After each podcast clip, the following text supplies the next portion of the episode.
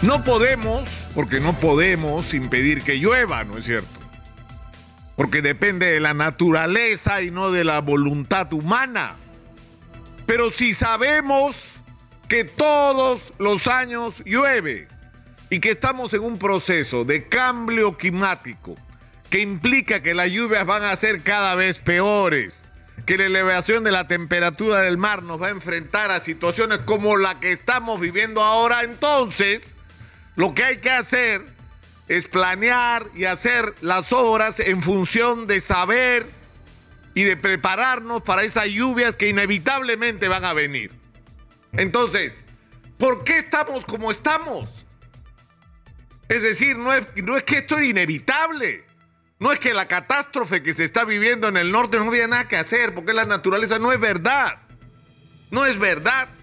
El impacto de esta lluvia se pudo aminorar en términos de daño a la propiedad, de daño a la economía porque está dañando seriamente la infraestructura y la agricultura y en daño a la vida humana porque está muriendo gente.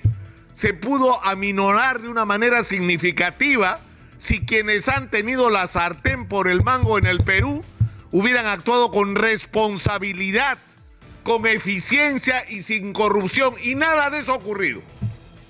Nada de eso ha ocurrido. ¿Hace cuántos años que existe la Autoridad para la Reconstrucción con Cambio? ¿Cuánta plata tienen o han tenido disponible? 20 mil millones de soles, 22 mil millones de soles. Y yo les pregunto, ¿qué han hecho? Estudios han hecho. Han hecho estudios para ver lo que hay que hacer, pero se olvidaron de un detalle, que después de los estudios vienen las obras y que tienes que financiar las obras. Y entonces, si hiciste estudios y no financiaste las obras, no sirven para. Así de crudo. Y han hecho obritas por todos lados, obritas. Cuando ese no era el problema, esa no era la función para hacer obritas, no se les necesita. No tienes que crear un monstruo, un aparatazo. La autoridad para la reconstrucción con cambios. Y el problema es que no pones a la gente que sabe una vez más. Una vez más. Hay gente que ha dedicado sus vidas a la prevención de desastres en el Perú que no tienen que llegar a la institución a enterarse de qué se trata porque lo saben. Y saben lo que hay que hacer. Y no tienes que inventar planes. Por Dios, yo estaba en Piura cuando hubo la campaña electoral del 2016. Y lo que había que hacer era escuchar a los piuranos, a los colegios profesionales, a la Cámara de Comercio, a las facultades universitarias que hace rato saben lo que hay que hacer en Piura para enfrentar el río para hacer las obras de contención de agua y de concentración, de almacenamiento de agua, de canalización y de destino final del agua. Saben lo que hay que hacer hace, no hace años, hace décadas, que saben lo que hay que hacer porque su vida es la que está en juego, su economía es la que está en juego, su futuro y el de sus hijos. Entonces no tienen que andar inventando cosas que la gente ya sabe que, de qué se tratan. Entonces es increíble lo que estamos viviendo. Y es inaceptable. Es inaceptable. Y que una vez más, o sea, ¿qué vamos a hacer? ¿Vamos a pasar esto por agua caliente? ¿Otra vez? Tibiecito, así acá no pasó nada. O sea, tremenda catástrofe en el, en el norte y pregunta por las obras. ¿Y dónde están las obras que debieron hacer? ¿Por qué no descolbataron los ríos? ¿Por qué no los canalizaron adecuadamente? ¿Por qué no hicieron las obras de almacenamiento? ¿Por qué no lo hicieron? ¿Por qué no hay una respuesta ahora si sabíamos que iba a llover? Hace rato que deberían estar listos. Ahora tenemos el problema político adicional que las Fuerzas Armadas, que en circunstancias como esta cumplen un papel decisivo, están ocupados en perseguir protestantes cuando eso es una labor de la policía que debía resolverse además, porque en el origen hay una crisis política, resolvamos la crisis política con responsabilidad y pongamos a, hacer las cosas que el país necesita. O sea, es, es que es inaceptable esta situación.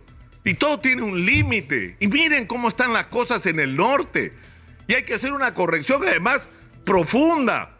Yo he sido testigo personal un día, ¿se acuerdan ustedes de, del 2017 y las lluvias y las Pepe Casas? ¿Alguien se acuerda de las Pepe Casas? En el estudio de televisión yo agarré el material con que PPK había mandado construir los módulos y con la mano los rompía porque no servían, no eran los adecuados. Eran un buen negocio para alguien, por supuesto. porque además valían por lo menos, por lo menos, dos veces más de lo que valía un módulo hecho por peruanos, con material de peruanos, es decir, sacado del Perú y que podía reusarse.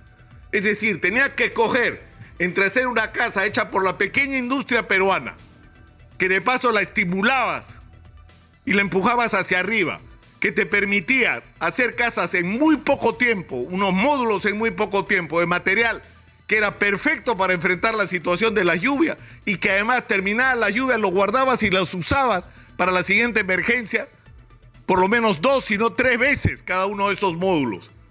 Y te costaba por lo menos la mitad de lo que estaba gastando. Un problema, el otro problema, el río Piura. Estaban haciendo obras en el río Piura y aparecieron en el estudio de televisión del canal en el que trabajaba gente con cheques en blanco en la mano. ¿Y saben quiénes eran?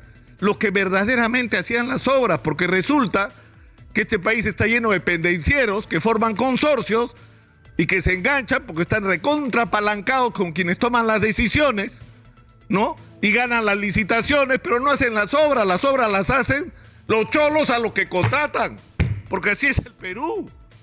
Y encima no les pagan, porque eso ha ocurrido en Piura. Entonces hay que... Y, cuando viene esta gente a cobrar, no pueden cobrar porque les dicen, oiga, eh, eh, su problema no es con el Estado. ustedes han contratado con un privado. El Estado contrató con este consorcio. Oiga, pero el consorcio no está haciendo la obra, lo está haciendo... No, no, eso no es problema del Estado. No se puede meter la Contraloría, no se puede meter nadie. Es un problema entre privados. Así se manejan las cosas en el Perú. Y eso tiene que cambiar de una vez por todas. Y acá hay una responsabilidad en todos los niveles desde los municipios, aunque es cierto, acaban de instalarse recién las autoridades municipales y regionales, pero esto es una responsabilidad que se arrastra de décadas y hay una responsabilidad en el gobierno central en la manera que se manejan las cosas. O sea, realmente no hay derecho a que la gente del norte del Perú esté viviendo lo que está viviendo hoy. Porque en gran medida, la gran parte de lo que está ocurriendo, de la catástrofe que estamos viviendo, es el resultado de no habernos preparado pese a que habían los recursos y la capacidad para hacerlo. Y eso no puede quedar impune.